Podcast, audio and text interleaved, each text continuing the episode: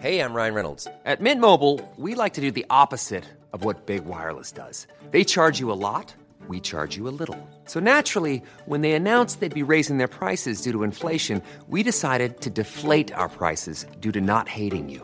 That's right. We're cutting the price of Mint Unlimited from $30 a month to just $15 a month. Give it a try at mintmobile.com slash switch. $45 upfront for three months plus taxes and fees. Promo rate for new customers for limited time. Unlimited more than 40 gigabytes per month. Slows. Full terms at mintmobile.com.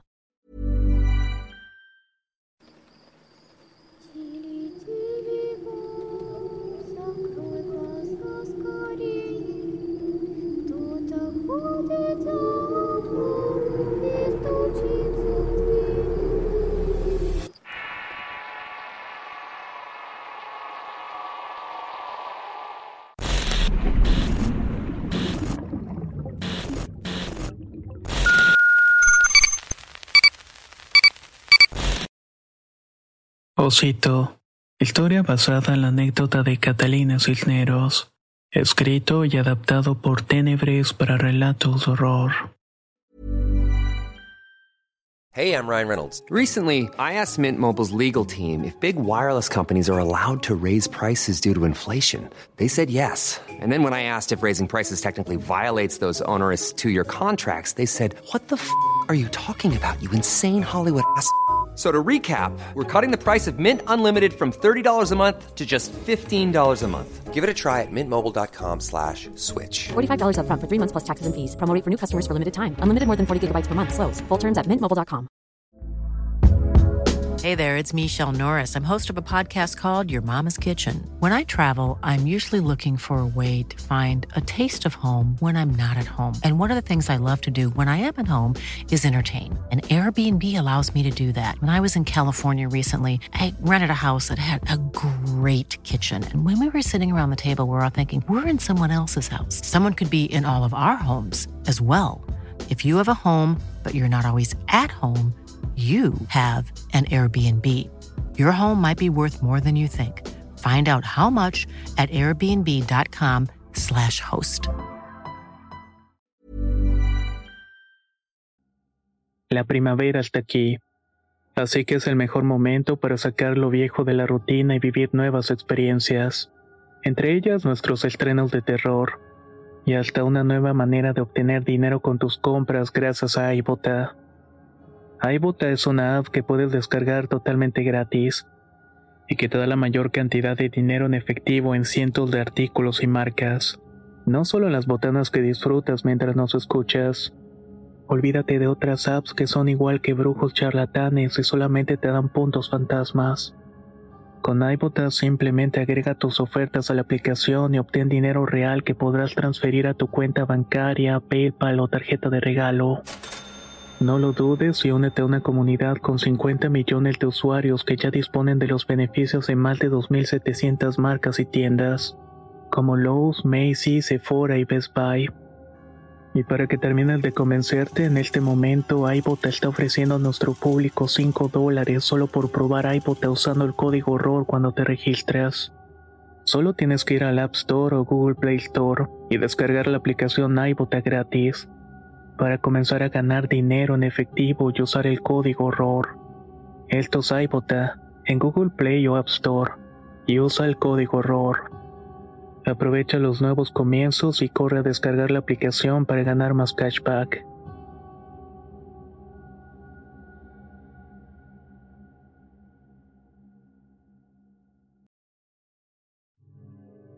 Vivo en una de las colonias más peligrosas de todo Morelia. Digamos que en este barrio encontrar a chicos en las banquetas por herida de arma blanca es algo muy común. A pesar de todo lo que vivimos aquí, tenemos la confianza de que las peleas entre pandillas se quedan únicamente entre pandillas. Estoy casada desde hace 25 años con un hombre muy trabajador. Juntos tuvimos a tres hijos, Miguel, Lorena y Carlos. Para una madre es complicado lograr que los hijos no los engatusen con las malas compañías. Intenté hacer mi esfuerzo, pero a pesar de todo, mi hijo Miguel comenzó a querer ser uno de estos vándalos desde pequeño. Su cabello siempre fue rizado y de pestañas como abanicos. Desde chico le comenzamos a decir osito, aunque cuando entró en la adolescencia odiaba que lo llamáramos de esta manera. Cuando entró a la secundaria se volvió muy rebelde. De cualquier forma, yo era su madre y si me faltaba el respeto no dudaba en darle sus cachetadas. Solamente de esa manera lograba aplacar los ánimos y le recordaba que era menor de edad y que debía respetarme a mí y a su padre. Cuando salía de clases no tardaba en irse a una esquina a juntarse con los pandilleros. Él piensa que no me daba cuenta, pero sé que aprendió a fumar a los 14 años. Una tarde llegó a la casa apestando cigarro y le di una buena cachetada. Su papá tuvo una plática de las que le dicen de hombres. Y a partir de ese día Miguel cambió de costumbres. Dejó de juntarse con los vagos de la esquina y al parecer esto no les hizo gracia a aquellos delincuentes. Lo molestaban cada vez que podían y le decían que era un collón para hacernos caso a nosotros. La vida de la calle es dura y yo lo entiendo perfectamente, pero mi hijo no había nacido en las calles. Tenía una familia que lo quería mucho, un techo al cual llegar y tres comidas al día. Cuando pasó el tercero de secundaria, mi osito ya tenía muy buenas calificaciones. Tuvo una novia de nombre Claudia que también era muy buena chica. Tenía el cabello claro y los ojos amilados. La muchacha venía a la casa a hacer la tarea o ver alguna película. Yo les hacía palomitas o les llevaba jícama picada para que pasaran un buen rato. A ellos se le unieron otros tres muchachos y los cinco pedían permiso para ir al cine o dar una vuelta. Mi marido siempre tuvo un carro suro, aunque no es la gran cosa, nos sacaba de cualquier apuro. Y servía también para que mi hijo y sus amigos fueran a dar la vuelta. Siempre salían a las ocho o diez de la noche y regresaban a las doce sin falta. Nunca desobedecieron esta regla porque ya les habíamos dicho que un minuto tarde y su papá les dejaba de prestar el auto. Se podía decir que mi hijo había enderezado el rumbo. Yo me sentía una buena madre y había hecho algo para encaminar de nuevo a mi pequeño por el buen andar. Quería que tuviera un destino diferente al de los vagos de la esquina.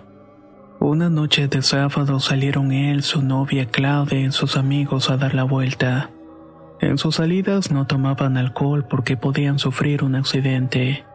Simplemente compraban chucherías y refrescos nada más. Esa noche en especial decidieron salir a las nueve.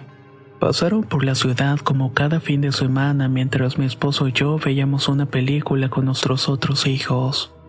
Por lo regular era yo quien se quedaba a esperar a Miguel que llegara de la calle. Pero pasaron las doce y Miguel no había vuelto. El teléfono sonó media hora después y corrí porque pensaba que era él hablándome de alguna estación de policía por algún pleito. O quizás por algún problema que había tenido el vehículo. Bueno, hola, buenas noches. Soy la mamá de Claudia. De casualidad mi hija estará con ustedes. Ya es muy tarde para que ande en la calle. Hola señora, fíjese que no está aquí con nosotros. Estoy hecha un manojo de nervios y no sabré el número de los otros muchachos para marcarles. Pero la mamá de Claudia me contestó que no y estuvimos esperando hasta las 2 de la mañana. A esa hora tocaron la puerta y mi esposo y yo fuimos a abrir. Era un policía y me dijo que mi hijo había tenido un accidente. Había sido en una avenida no muy lejos de la casa y se habían estrellado contra un poste por ir tomados. El corazón se me partió en dos partes y hasta el día de hoy en mi pecho late un corazón roto. No lo pensé al momento de salir de la casa y correr hacia la avenida. Allá estaba la mamá de Claudia y otras personas veían la cena. Tal y como dijo el policía, el suro estaba estampado contra el poste. Pero hubo algunas cosas que no me cuadraron. Por ejemplo, que había unos casquillos tirados en la calle como si les hubieran disparado. Esa noche no podía pensar en nada y aunque me hubieran dado explicaciones no tenía cabeza para entenderlas. En la autopsia también hubo muchas inconsistencias. Según esto, mi hijo murió por un golpe en la cabeza, pero cuando me entregaron el cuerpo para el funeral tiene un impacto de bala mal cerrado en el pecho. Los cinco muchachos murieron esa noche. Fue algo muy espantoso. Yo misma le recé el novenario y me encargué de que tuviera la bendición de un sacerdote.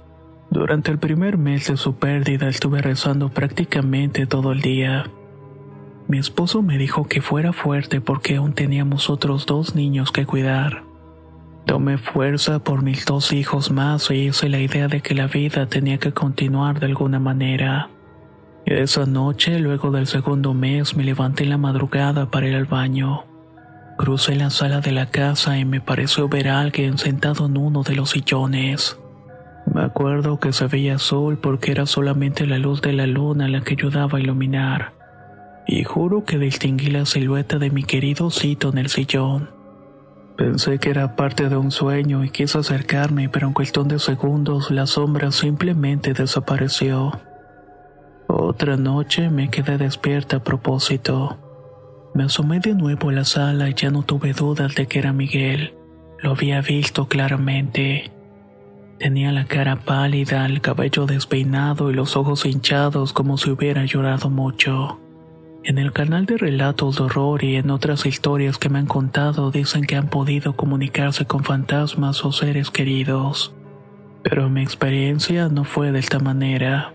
Yo no pude hablar con mi hijo, pero de alguna manera entendía que se encontraba ahí. En mi cabeza comencé a pensar que algo no estaba bien que Miguel quería que yo supiera algo. Al día siguiente fui a ver a la mamá de Claudia. En un principio la señora no me quiso recibir porque pensaba que Miguel tuvo la culpa de la muerte de los muchachos. Pero después me abrazó y las dos terminamos rompiendo en llanto. Me dejó entrar a su casa y nos tomamos una cerveza. La señora fue la que comenzó a decirme que había pasado cosas difíciles de creer que Claudia se le había parecido reflejada en las ventanas de la casa o creía verla en la puerta. La señora ponía veladoras en la noche para pedir por su descanso y esta luz ayudaba a iluminar el cuarto. Como la madre de Claudia había quedado viuda pronto, la chica era su único soporte. Ella me confesó una noche que vio a Claudia y estaba parada detrás del altar que hizo para rezar el novenario. ¿Qué quieres aquí, hija? Vete a descansar, le dijo. Claudia movió la cabeza de un lado para otro con los ojos tristes. Yo reconocí esas palabras pues mi hijo estaba de igual manera. Algo no iba bien y algo estaba prácticamente manteniendo a nuestros hijos penando en este mundo. La señora y yo compartimos nuestra información y le comenté que Miguel tenía un agujero en el pecho y que él te parecía que lo habían intentado cerrar. Con todo y esto yo estaba segura de que era una herida de bala. La señora por su parte me comentó que Claudia no presentaba ningún nivel de alcohol, pero eso sí tenía el cuello roto. De hecho, esa fue la causa de la muerte. En uno de los brazos aparecen unas quemaduras que tampoco supieron explicar. Nos dimos cuenta que si seguíamos investigando podíamos encontrar más detalles sospechosos de lo que había pasado esa noche. Las dos decidimos ir de vuelta al lugar donde había sucedido el accidente. Ya no había rastro de los casquillos que vi aquella noche. El poste estaba arreglado y cualquiera que pasara por ahí no sospecharía nada de lo que había ocurrido. No perdí nada al preguntar a la gente que vivía cerca si había visto algo. Algunos me abrieron la puerta de su casa mirándome con desagrado. Otros hasta con algo de vergüenza, pero ninguno había escuchado o visto algo. Esto más que desanimarme me dio coraje. Sabía que algo no estaba bien. Un accidente como ese debió despertar a todos. Debían asomarse para ver qué estaba pasando, pero parecía que no podían hablar. La mamá de Claudia me dijo que la única opción era ir con el forense que había realizado la autopsia. La idea no me gustó para nada porque el tipo era muy grosero. Le comenté esto a la señora y ella insistió que era lo mínimo que podíamos hacer por la memoria de nuestros hijos. Cuando llegamos, el forense nos recibió con una actitud muy distinta a la cual recordaba. Parecía nervioso y cansado. Tenía bolsas oscuras y pesadas bajo los ojos. Nos sentamos en una silla de hierro de Pepsi y él nos ofreció café, pero le respondimos que no. Ya sé qué están haciendo aquí. Las estaba esperando. Ustedes también vinieron a sus hijos. No he podido dormir desde el día que les entregué los cuerpos. Si no venían ustedes, yo iría a buscarlas. La policía me llamó para avisarme que traerían unos muchachos para que realizaran una autopsia. Desde que los vi supe que lo que me habían dicho era mentira. Ellos no murieron en un accidente. Uno de los policías me dijo muy claramente que no podía decir la verdad. Ellos saben dónde vivo, quién es mi esposa y el nombre de mis hijos. El policía me reveló que esa noche les dieron un pitazo de un muchacho el cual estaba relacionado con el narcotráfico y estaban buscando. Les avisaron que iba con un suru y que estaba dándose a la fuga. Los policías vieron el suru en el cual iban sus hijos. Era tal cual como les habían describido. Mismo color y número de placas. Tal parece que alguien los incriminó. En cuanto los vieron, comenzaron a perseguirlos. El único error que su hijo cometió esa noche fue meterle el acelerador. Los policías empezaron a disparar y su hijo perdió el control del auto y chocaron contra el poste. La policía fue a revisar los pasajeros, pero se dieron cuenta que ahí no estaba el muchacho que estaban buscando. Entonces inventaron la historia del accidente y me amenazaron para que dijera que estaba alcoholizado y que por eso habían chocado. Pero no fue de esta manera, señoras. Por eso las almas de sus hijos me persiguen y no me dejan ni de día ni de noche. No sé si esto sirva de algo, pero quiero pedirles perdón.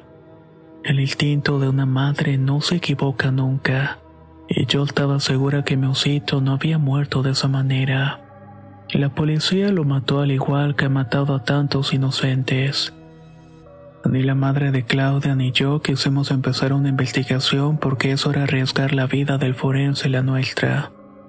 Saber la verdad fue suficiente para nosotras. Hablamos con los padres de los demás muchachos y no supimos si ellos hicieron algo al respecto. Pero por lo cual sé el cuervo policíaco siguió de la misma manera. Y no volví a ver el espíritu de un osito pero al menos el que se supiera la verdad le dio descanso y no pierdo la esperanza de que nos volveremos a encontrar en alguna ocasión.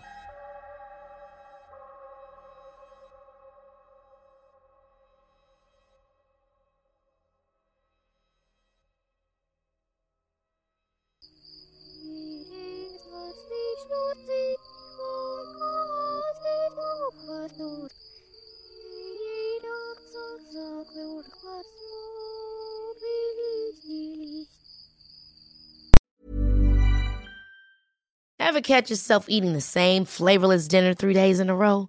Dreaming of something better? Well, HelloFresh is your guilt-free dream come true, baby. It's me, Kiki Palmer. Let's wake up those taste buds with hot, juicy pecan-crusted chicken or garlic butter shrimp scampi. Mm. Hello Fresh. Stop dreaming of all the delicious possibilities and dig in at HelloFresh.com. Let's get this dinner party started. Hey, folks, I'm Mark Marin from the WTF Podcast, and this episode is brought to you by Kleenex Ultra Soft Tissues your ally to help tackle your allergy symptoms this season. I love the change of seasons, but nobody loves pollen and all those other things floating in the air that make you sneeze during this nice weather. Kleenex Ultra Soft tissues are hypoallergenic and allergist approved. So fight back against watery eyes and runny noses without worrying about irritating your skin. For this allergy season, grab Kleenex and face allergies head on.